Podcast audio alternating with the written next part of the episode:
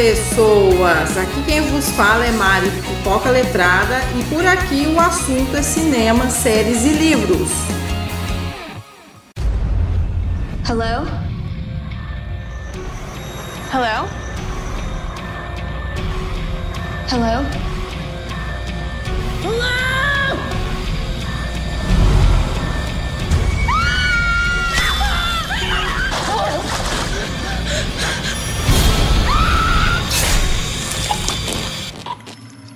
Should be afraid. Hey, sis. You psychotic bitch!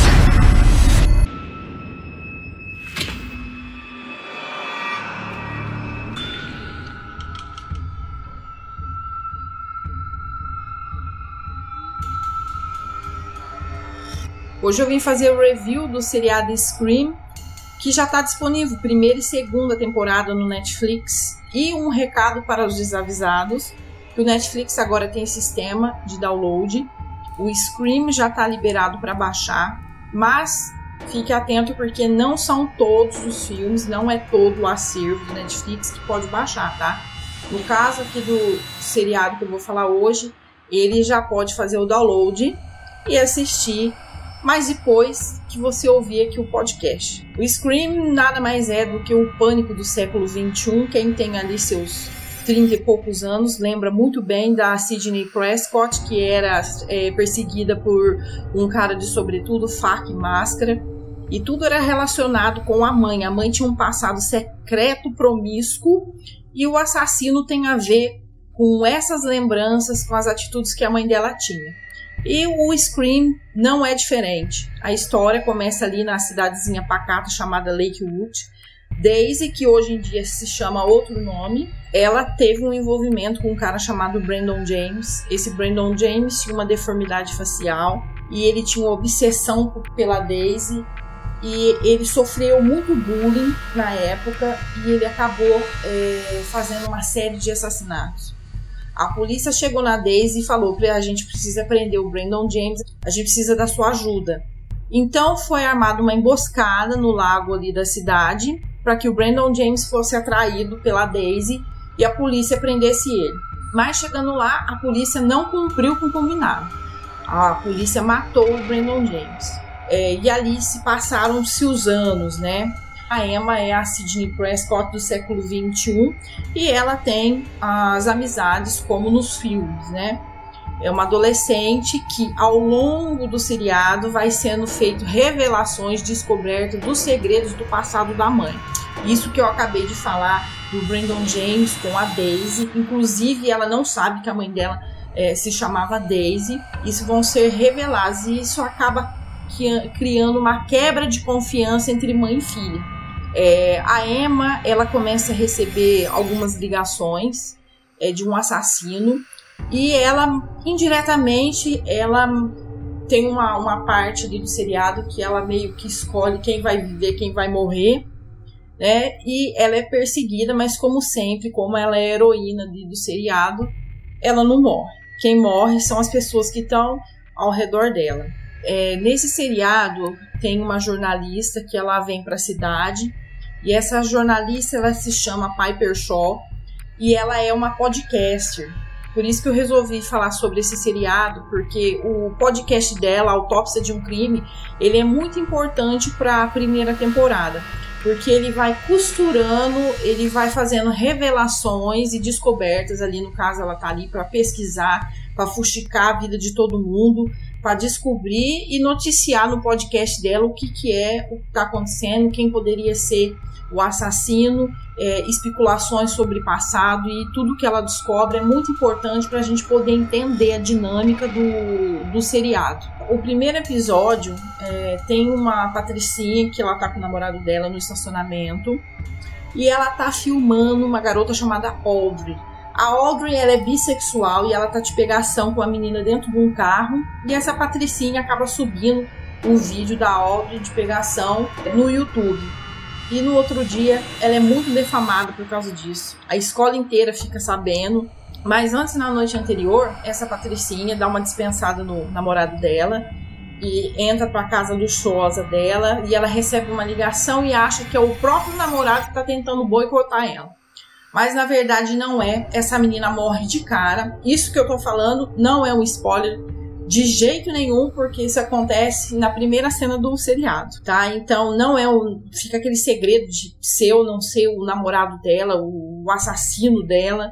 E aí eles ficam naquela busca frenética para poder ter, trazer o cara para para a cidade, tentar fazer uma emboscada, porque eles acham ali que é o namorado que pode ter sido o assassino. E, e eu vou fazer uma mistura agora. Não sei se quem assistiu a hora do, do pesadelo vai me entender. O primeiro filme ali da hora do pesadelo, vou fazer uma comparação com, com essa situação. É, tem uma garota chamada Tina, e a Tina ela tá com um namorado dela na casa dela. E acontece dela ser assassinada na hora do pesadelo. E cai sobre o namorado. Eles ficam tentando perseguir o namorado, achando que o namorado é o assassino dela.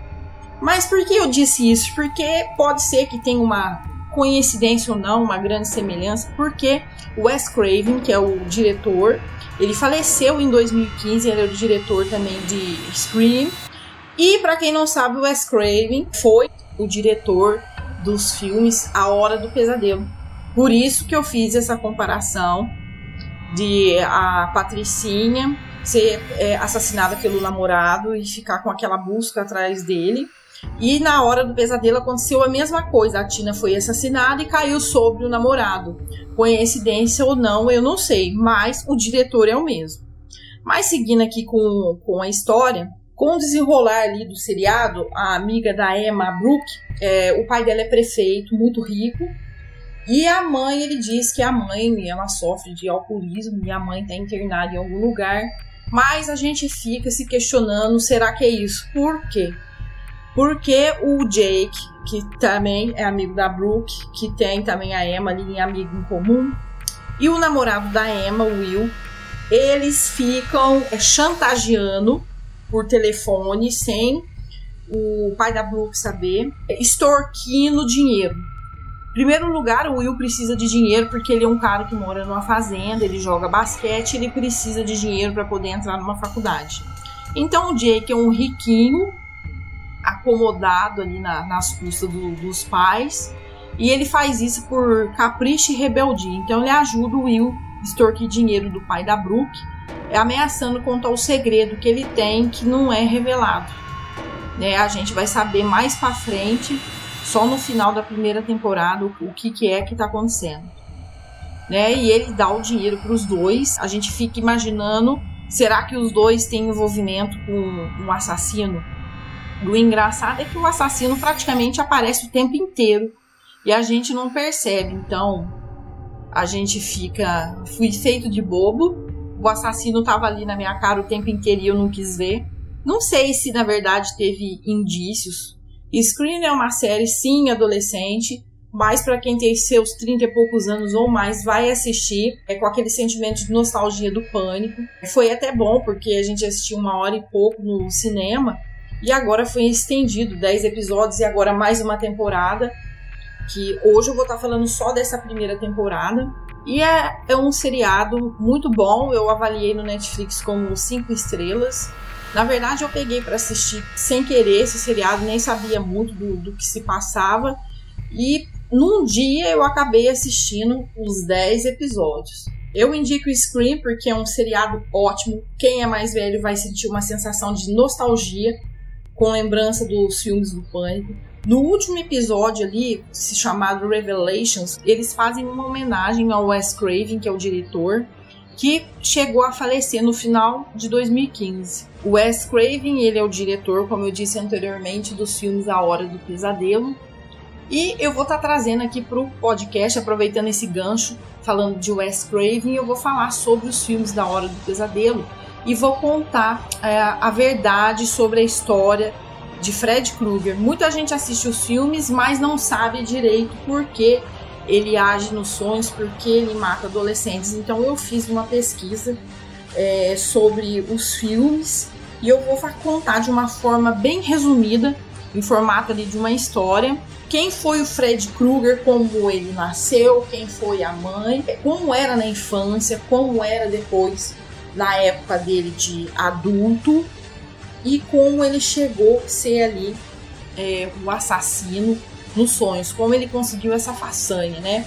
Porque a gente sabe que essas coisas não existem, mas o filme ele tem uma justificativa, um motivo e como ele se tornou o assassino terrível de mãos de faca que ele é.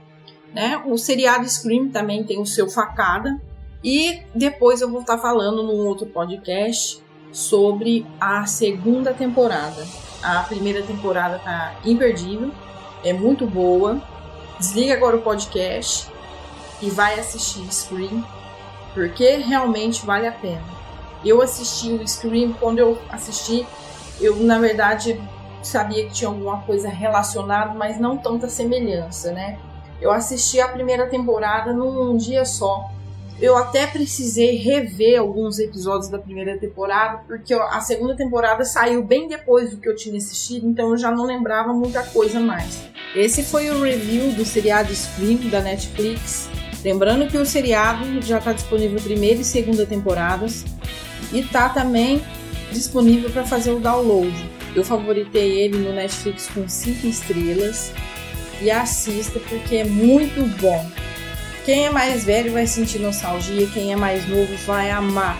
Segue o Pipoca Letrada no Twitter, quer mandar pergunta, sugestão, quer mandar dica, elogio, fazer um comentário. Eu vou te passar agora as redes sociais do Pipoca Letrada. No Twitter é arroba Pipoca Letrada, no Instagram é maribel.ds ou Pipoca Letrada tem Facebook, que é facebook.com/barra Pipoca Letrada Podcast, ou acesse o site www.pipocaletrada.com. Se quiser escrever um e-mail, é mari@pipocaletrada.com. Por hoje é só isso, espero você no próximo podcast. Bye bye, everybody!